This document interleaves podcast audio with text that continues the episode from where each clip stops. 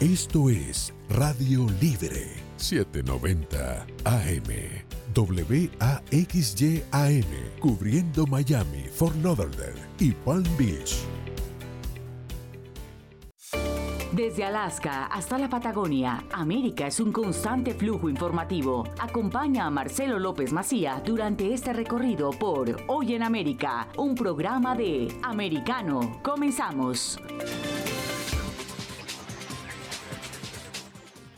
Hola, ¿qué tal? ¿Cómo están? Bienvenidos a Hoy en América por AM790, Radio Libre, por Americano Media. Vamos a compensar con los títulos del día en una jornada cargada de información, con muchísima información, de las dos costas, tanto de un lado como del otro. Empezamos con la costa este, con Florida, porque los números van a ser increíbles cuando termine el año 2022 y se vean los números de turismo.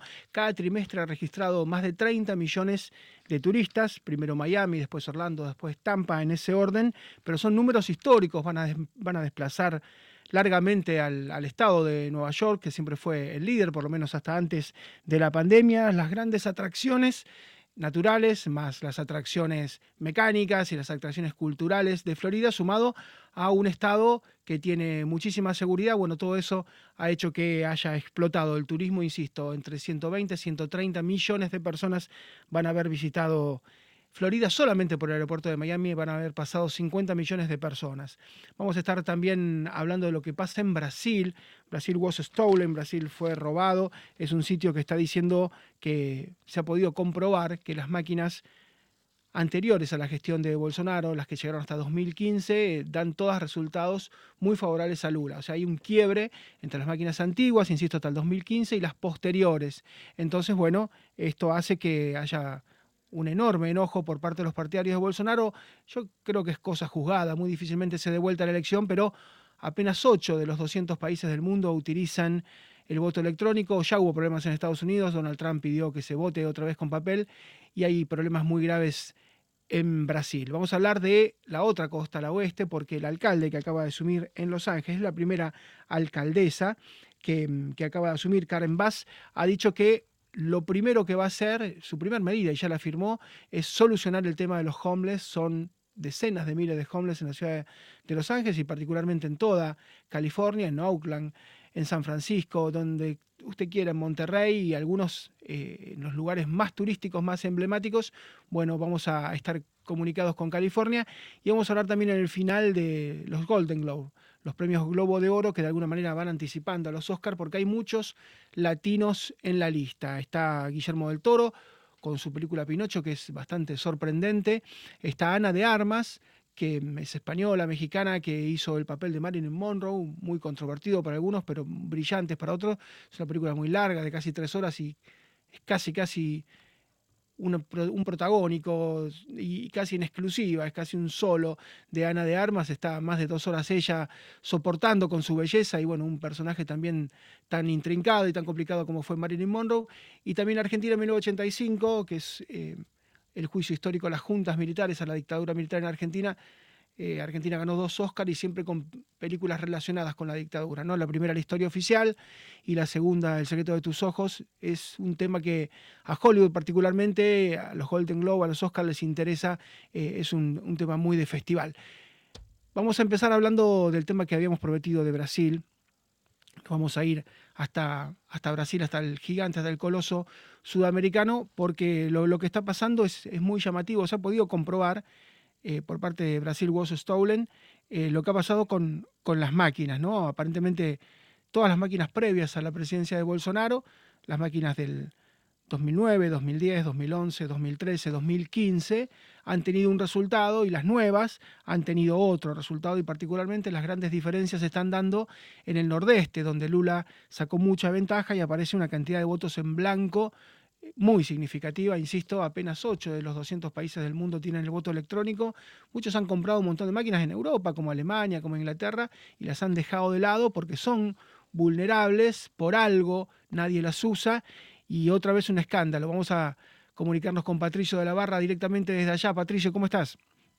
Hola Marcelo, eh, un placer conversar con ustedes. Sí, eh, tal como ustedes lo están indicando ahí, existen grandes dudas con respecto a la transparencia del proceso electoral y principalmente de eh, la confianza que se pueda tener en las urnas electrónicas, justamente aquellas que fueron fabricadas antes del 2020, según Fernando Cerimedo, que es un argentino que estudió bastante a profundidad, inclusive participó de una comisión acá en Brasil montada por el, Congreso, por la Cámara Baja, eh, indicando que existen grandes em, dudas con respecto a la, confianza que se le pueda tener a estas eh, urnas electrónicas, principalmente eh, antes del 2000, cuando no fueron auditadas antes de ser utilizadas.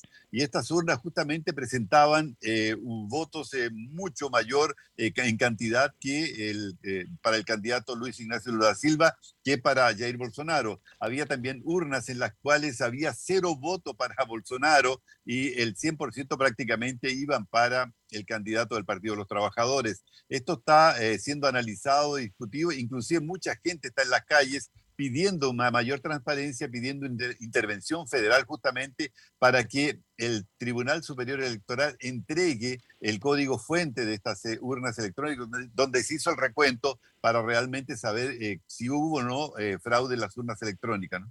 Muchos creen que ese Tribunal Superior Electoral es mucho más cercano a Lula que a Bolsonaro. ¿Te parece que va a dar los códigos?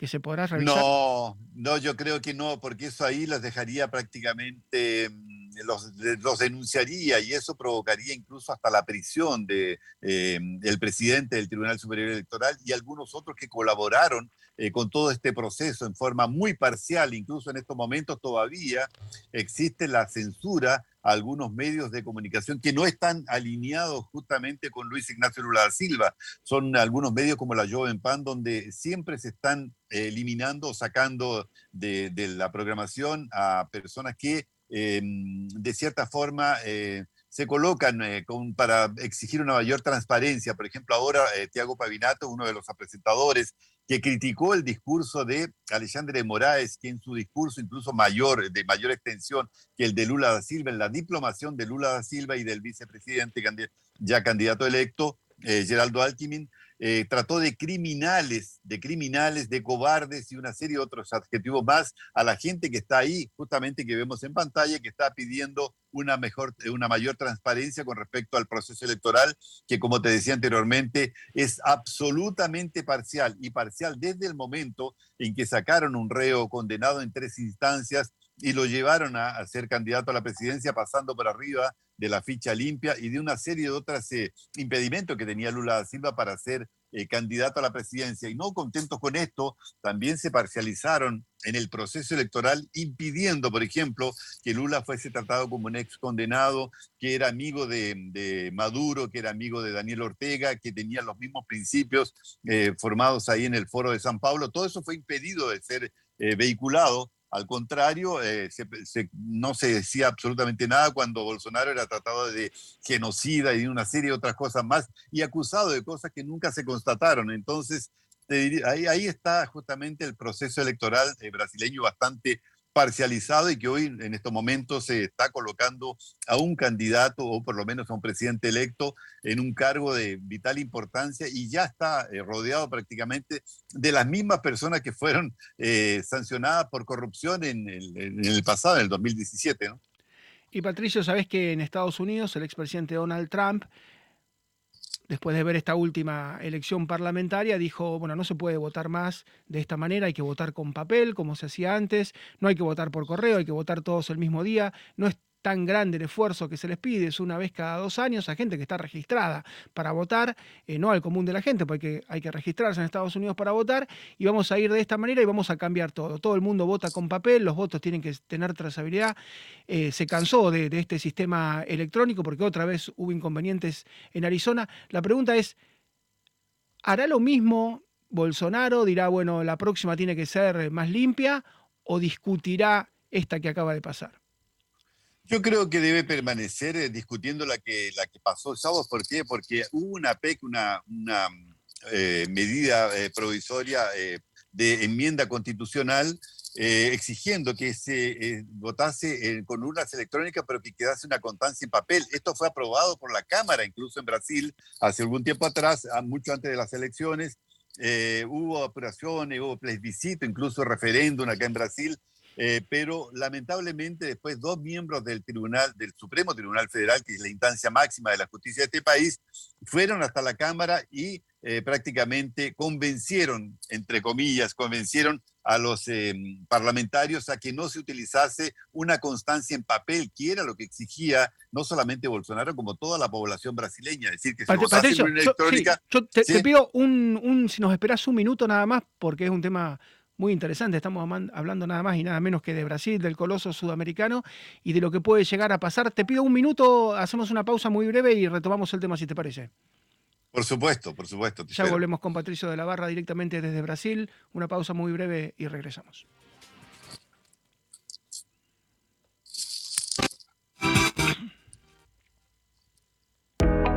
Enseguida regresamos con más Hoy en América con Marcelo López Macía por Radio Libre 790 AM.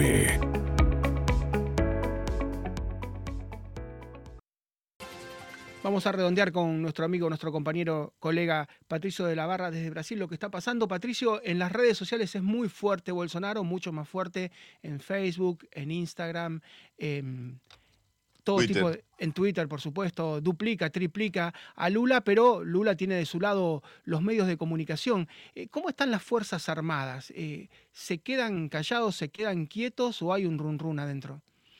Mira, la verdad es que es muy difícil saber exactamente lo que están pensando las Fuerzas Armadas, porque eh, ya Lula da Silva, al ser diplomado, ya había nominado a los 13 generales en jefe de las tres ramas de las Fuerzas Armadas, y ellos ya comenzaron a prácticamente a a activarse, aun cuando eh, Jair Bolsonaro todavía es presidente de la República y general en jefe de las Fuerzas Armadas.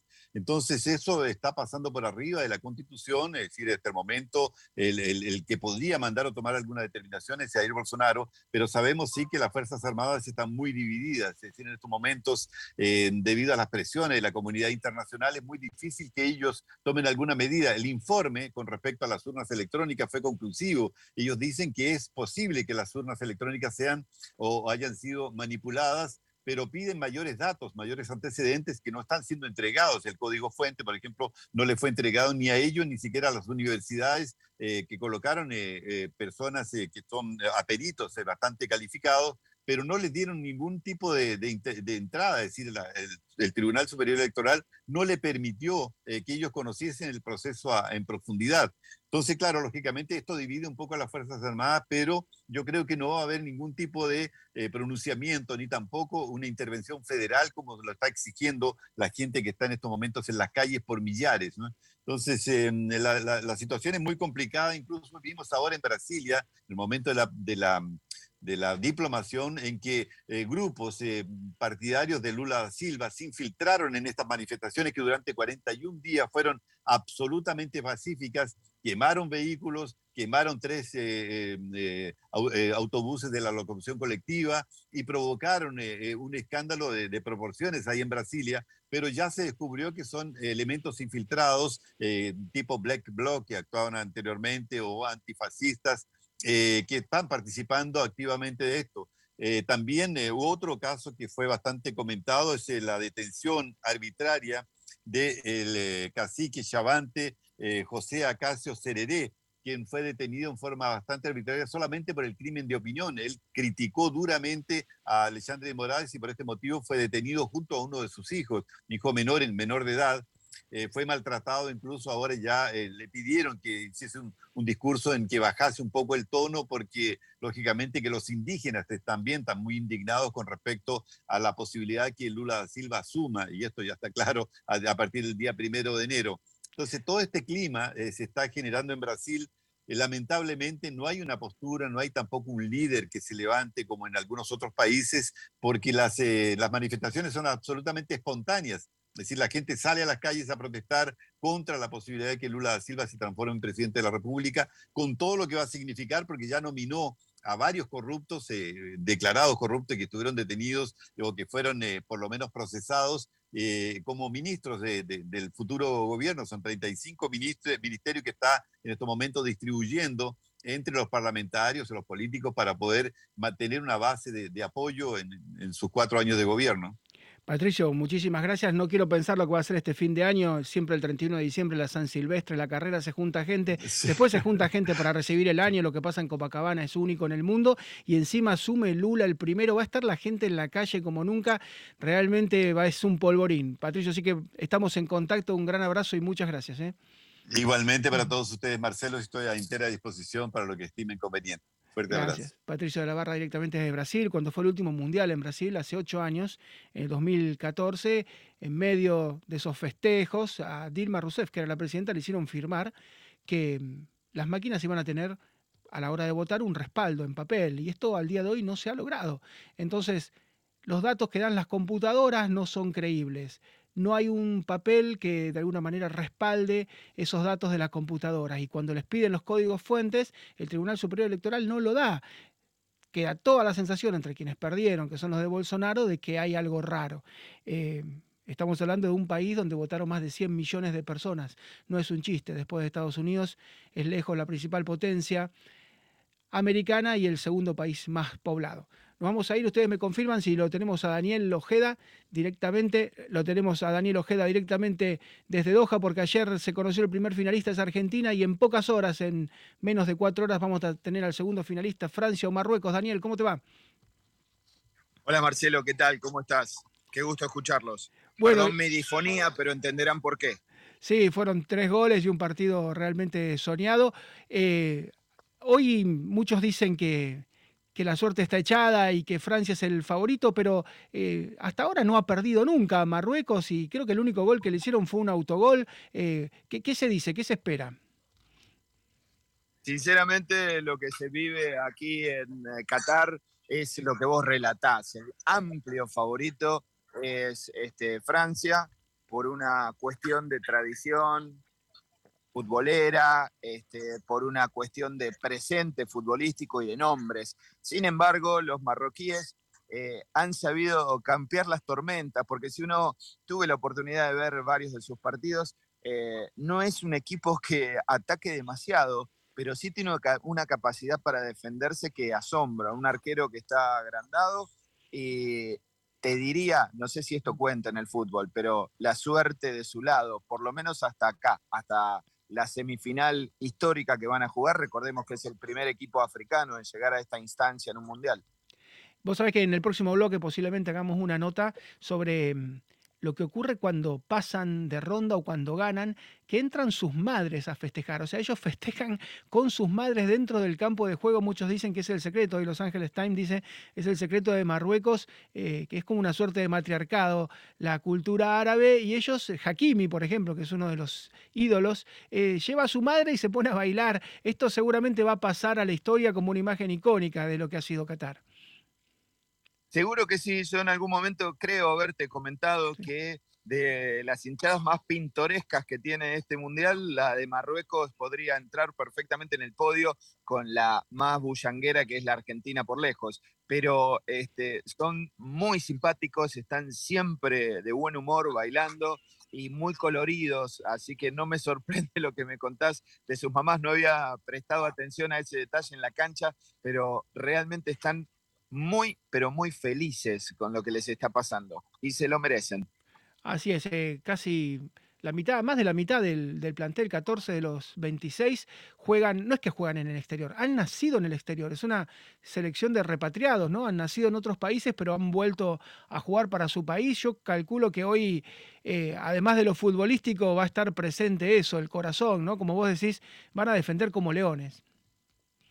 Estoy seguro que sí. Eh, es una este, situación la que mencionás de los jugadores nacidos en el extranjero y repatriados de alguna manera a Marruecos, que seguramente tiene que ver con las realidades sociales que viven muchos de los países eh, asiáticos, porque eso mismo también se percibe en, eh, selecciones como la de Qatar, o en lugares como Qatar, donde la inmensa mayoría de los que viven en este país no son de este país. Entonces, eh, realmente el cariño que despierta eh, el más débil, en este caso Marruecos, frente a la poderosa Francia, hace que todos los que estamos del lado afuera quisiéramos que ganen. Así es, Dani. ¿Qué se dice de, Francia? Porque tuvo, nos enteramos, gripe, un par de jugadores, había eh, cierto malestar. Eh, ¿Tratan de que estos dos eh, enfermos de gripe no contagien al resto? ¿Se sabe algo? Bueno, lo que te podría decir con respecto a eso es que el equipo que está anunciando el técnico francés es el equipo titular, es el equipo que viene parando, no, no hay grandes sorpresas en el once inicial. Sí se mencionó esta situación de un virus que habría afectado a dos de los que normalmente son titulares, pero no parece grave la situación o no parece haber pasado a mayores y hoy Francia va a ir con todo y si no son esos dos titulares, tiene un plantel extenso y de muy buena calidad otra vez lo que charlábamos hace unos momentos con respecto a quiénes juegan o quiénes son del país. En este caso sí son franceses, pero la liga francesa, paradójicamente, no es de las mejores. Te diría que ni siquiera eh, eh, es este, de, las, de los primeros lugares, está en el montón. Sin embargo, su selección fue campeona mundial y ahora está en semifinales con grandes chances. Así es, eh, creo que en 40 años de Champions League ganaron una sola vez, creo que el Olympique de Marsella. Claro. Una vez en 40 años, eh, comparado con el Real Madrid, ¿no? Y con el, el Barcelona o con el Manchester United, con el Bayern Múnich eh, es una liga que es verdad. Ahora, a pesar de, todas las estrellas que tiene, no, logra ganar la, la, Champions. Daniel, mañana estamos en contacto, si tenés un ratito, y analizamos lo que va a ser la final. Ya mañana podemos empezar a analizar la final. Por supuesto que sí, un gusto. Hoy fue día libre para los jugadores de la selección. La mayoría salió con sus familias a recorrer esta ciudad país que es impresionante. Solo se quedaron en la concentración Messi, eh, Papu Gómez y eh, De Paul. El resto salió a pasear y ya estaban regresando porque aquí es, es de noche. Así que están todos los muchachos recuperando energías y viendo o poniéndose a ver quién será su rival. Gracias, Daniel Lojeda, directamente desde Doha, enviado especial de Hoy en América y de Americano Media. Pausa muy breve, ya regresamos.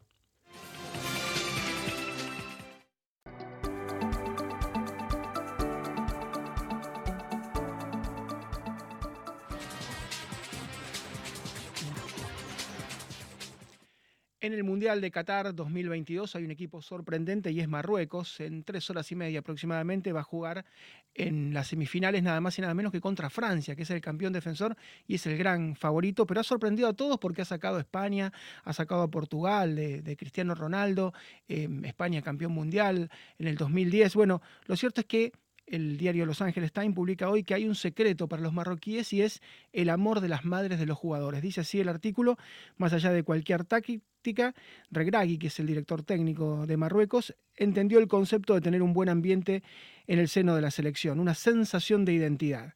El técnico de 47 años, con el aval de la Federación Marroquí, decidió que sus jugadores invitasen a sus mamás. Cada jugador puede invitar a su mamá, incluida la mamá del técnico. Todas van a la concentración en un hotel de cinco estrellas, en un rascacielos en West Bay, en el distrito financiero de la capital de Doha, y todos los gastos están cubiertos por la Federación Marroquí. No se sabe de otra selección que conviva con sus madres en este mundial. Cuando ganan, cuando van pasando los marroquíes, invitan a sus madres al campo de juego, a ese rectángulo mágico y verde, y bailan con ellos. Es algo que realmente no pasó nunca, ha llamado muchísimo la atención y es una de las imágenes icónicas. Nosotros vamos a hablar con Gabriela Arias Uriburu, quien ella durante años tuvo que pelear por sus hijos en países árabes, las leyes favorecían a su ex marido, ella para mantener el vínculo tuvo que hacer realmente una vida de película, pero ella siempre sin, sin ningún tipo, con mucha resiliencia y sin ningún, tipo de, de enojo decía, cuidado, no se confundan por el papel de la mujer en los países árabes,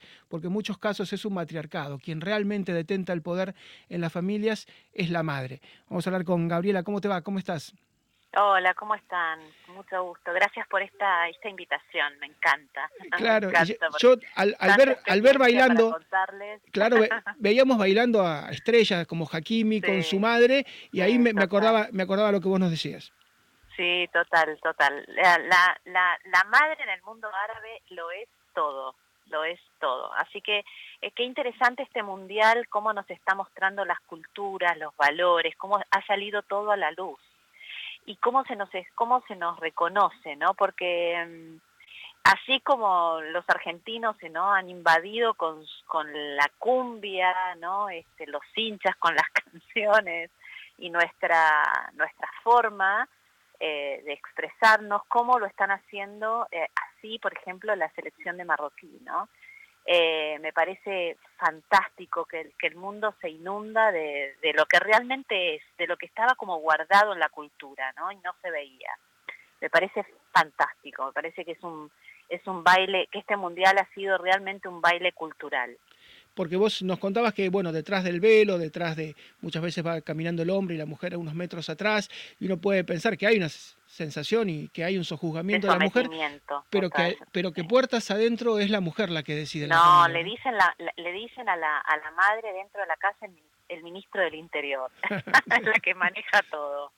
Es un matriarcado realmente escondido eh, a mí al principio cuando, cuando me ocurrió toda la historia con los chicos, este, con nuestros hijos eh, y con Imal, eh, a mí me decían, tenés que hablar con las mujeres de los ministros, con las mujeres, porque son las que después hablan con sus maridos, ¿no?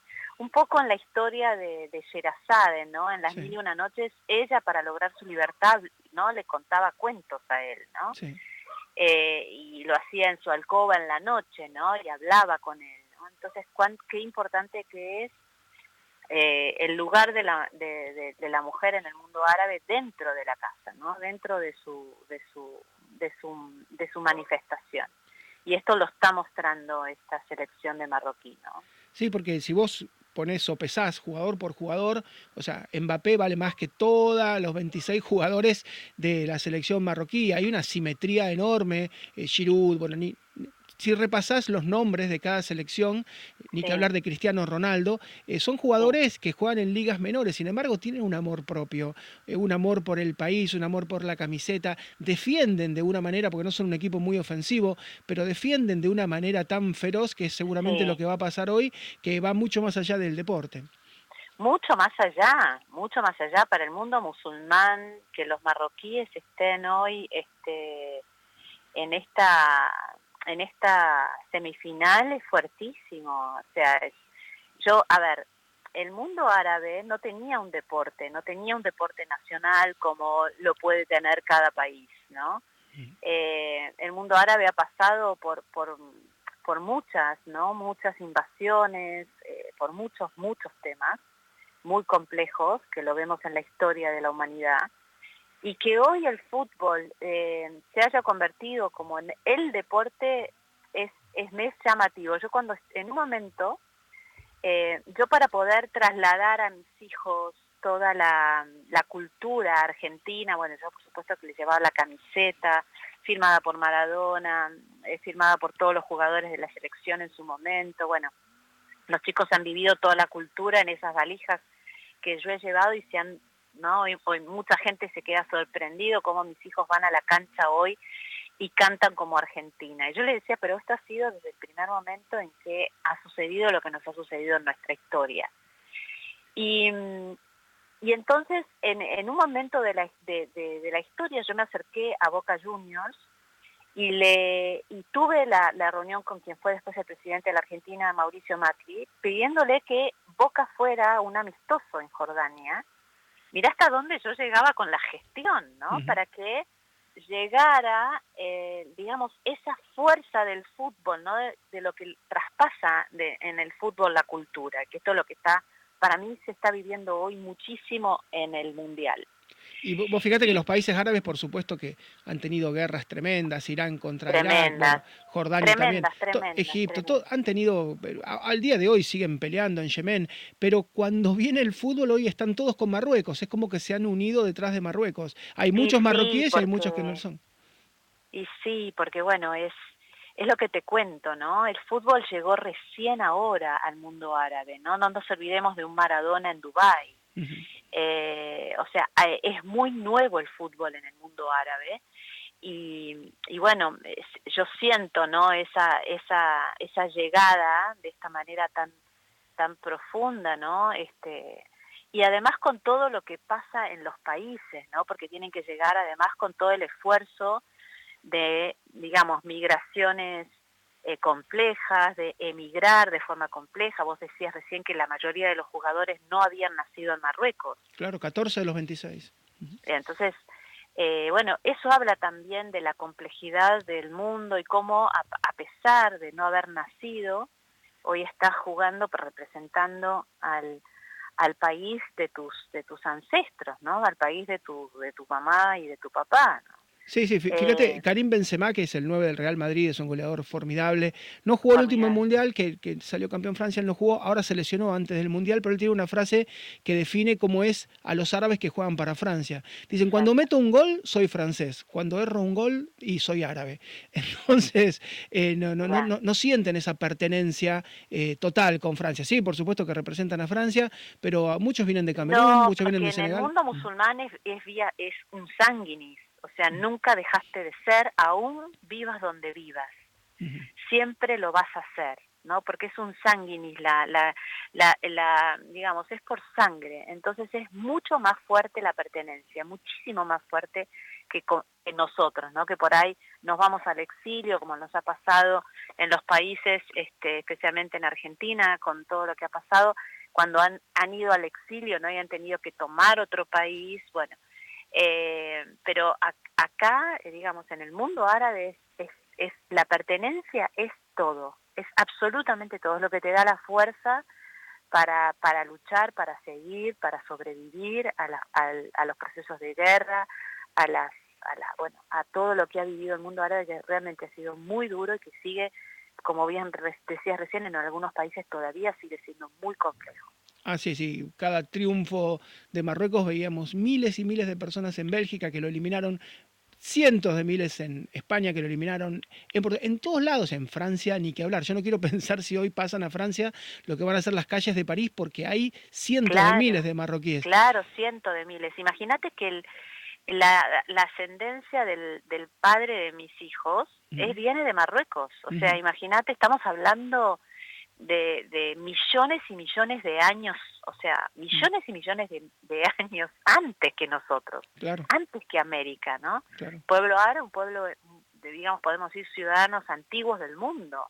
Así es. Entonces, bueno, todo eso se traslada, se ve, ¿eh? se ve de manera contundente. Este, por eso me parece que es un mundial, primero que se haya hecho en, un, en el mundo árabe, me parece fuertísimo, eh, para mis, mis hijos, mis hijos están viajando a ver los partidos de Argentina. Eh, y bueno, y ellos, eh, es impresionante lo que le está pasando al mundo árabe con, con el fútbol, ¿eh? es realmente... Ojalá, que hoy sea una, que sea una gran fiesta y ojalá que nos regalen un nuevo triunfo y vamos a estar muy atentos. Eh, Gabriela, un gran abrazo, un beso y muy no, amable. gracias a ustedes, gracias por esta invitación, un beso muy, muy grande. Gracias, Gabriela Arias Oliburu es escritora de varios libros, contó su historia personal. Su marido de Jordania se llevó los hijos. Durante años tuvo que ir porque las leyes benefician, por supuesto, allá a los varones pero puertas adentro aparentemente las cosas son distintas y hay un matriarcado. Pausa muy breve, ya regresamos.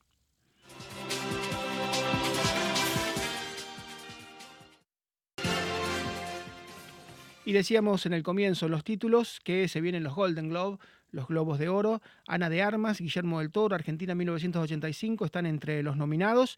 La Asociación de la Prensa Extranjera en Hollywood anuncia un jurado más inclusivo en este caso tras la polémica de la edición anterior porque había una falta de diversidad racial. En este caso, bueno, a los latinos le han llovido varias nominaciones. Son muy interesantes como siempre porque además son la antesala del Oscar y María Rita Figueira nos ha preparado un análisis. María, ¿cómo te va?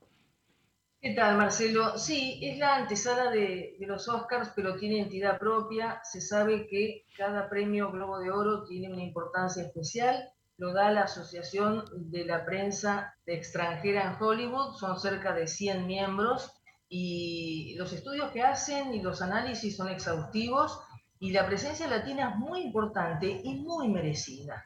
Vamos a empezar haciendo un raconto. Esto se entrega el 10 de enero Guillermo del Toro, gran protagonista, ¿por qué? Porque estamos hablando de Pinocho, pero no Pinocho a secas, es Pinocho de Guillermo del Toro. Toma, toma la historia de Carlo Collodi, el creador de este personaje, pero que lo hizo a fines del siglo XIX. Y Guillermo del Toro, más allá de tantas versiones respecto de Pinocho, hace un trabajo impecable y es casi como un desafío personal. Tiene tres nominaciones la película. De animación, ¿verdad? Es, animada. Exactamente, ahora iba a eso. Eh, es animación y es eh, está nominada como mejor película de animación con un sistema que se llama stop motion, que echa mano a materiales físicos y hace fotograma por fotograma. Es artesanía frente a tanta tecnología y es una obra de arte. Está eh, nominada como mejor película de animación, está como mejor canción original y mejor banda sonora. Vamos a otro tema que también es muy importante, la presencia de Diego Luna, un gran actor mexicano, joven, debe tener 40, 42 años, que ahora consigue un espaldarazo maravilloso. Recordemos que los Globos de Oro también toma en cuenta cine y televisión. En este caso es televisión dentro de la franquicia de Star Wars. Es la, serie de televisión Andor y justamente es la precuela de lo que nosotros vimos como Rogue One. Y es muy buen trabajo el de Diego Luna y realmente creemos que este, va, esto va a ser también un, comienzo y un disparador para él. compite con, junto con Jeff Bridge, Kevin Costner, Bob Odenkirk, el de Better Call Saul, y de Adam Scott. No la va a tener fácil, pero eh, la nominación en sí misma ya es un logro. Y tenemos que hablar de Babylon, una película seguramente ya se está hablando de ella, así que imagínense lo que va a ser cuando se estrene a fines de este año, comienzos del 2023.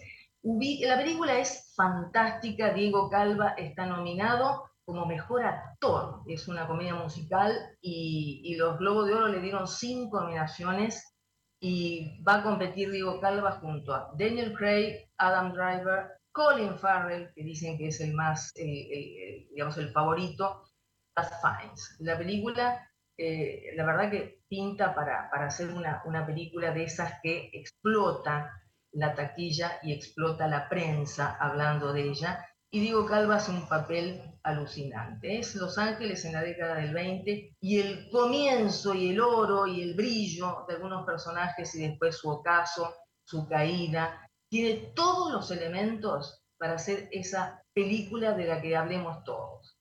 Y hablando de esto, bueno, eh, nosotros muchas veces, Marcelo, en este espacio hablamos de Marilyn Monroe, se cumplieron justamente durante el 2022, en agosto, los 60 años de su fallecimiento y casi paralelamente se estrenó en Netflix la película Blondie. Está basada en, una, en un trabajo literario de Joyce eh, Carol Oates, ¿eh? con, con, algunas cosas de ficción. El gran protagónico y el gran desafío, Ana de Armas, esta actriz estupenda de origen cubano, española, de doble, nacionalidad.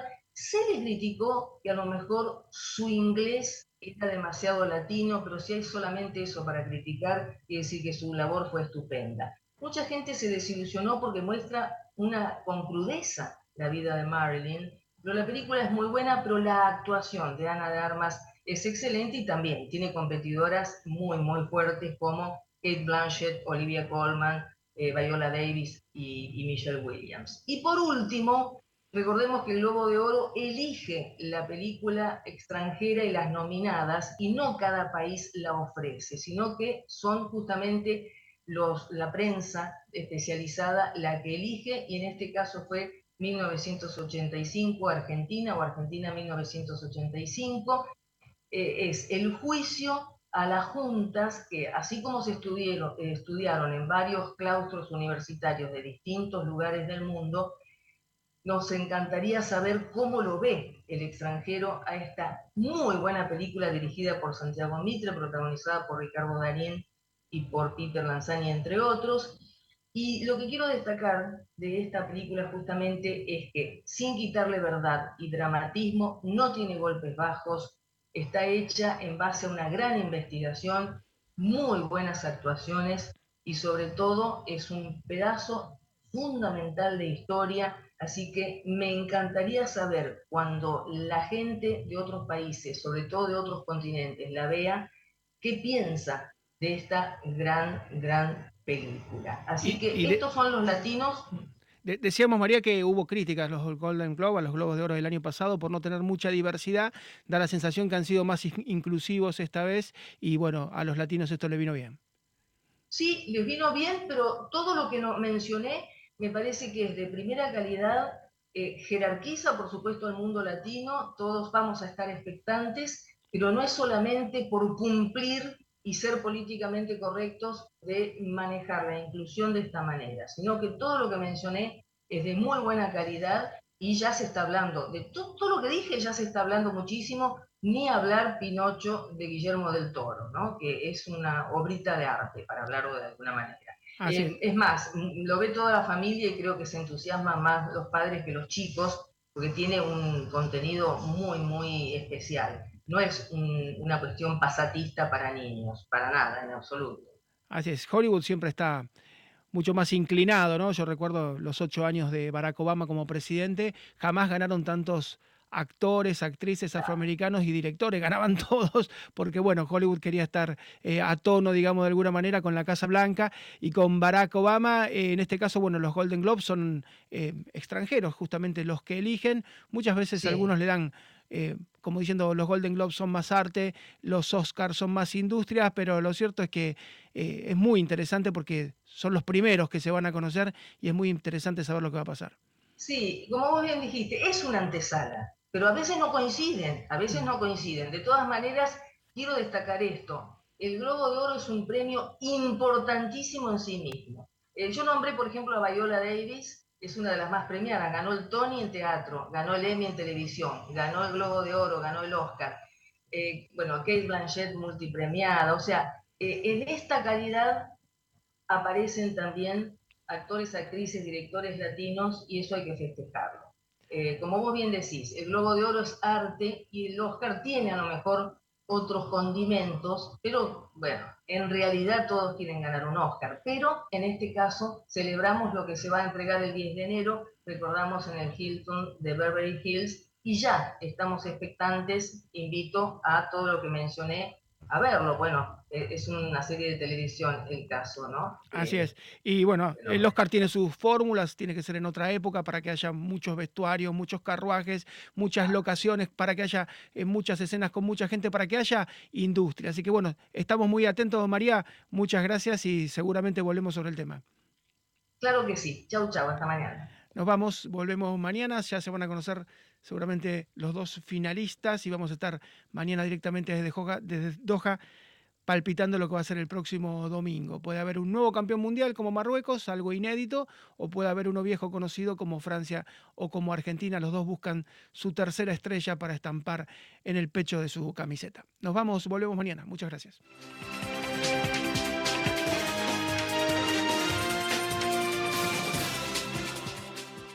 Mantenemos la mirada sobre lo que ocurre hoy en América para regresar en nuestro próximo programa con más y mejor información de interés de lunes a viernes desde las 10 a.m. Este, 9 Centro, 7 Pacífico por Americano.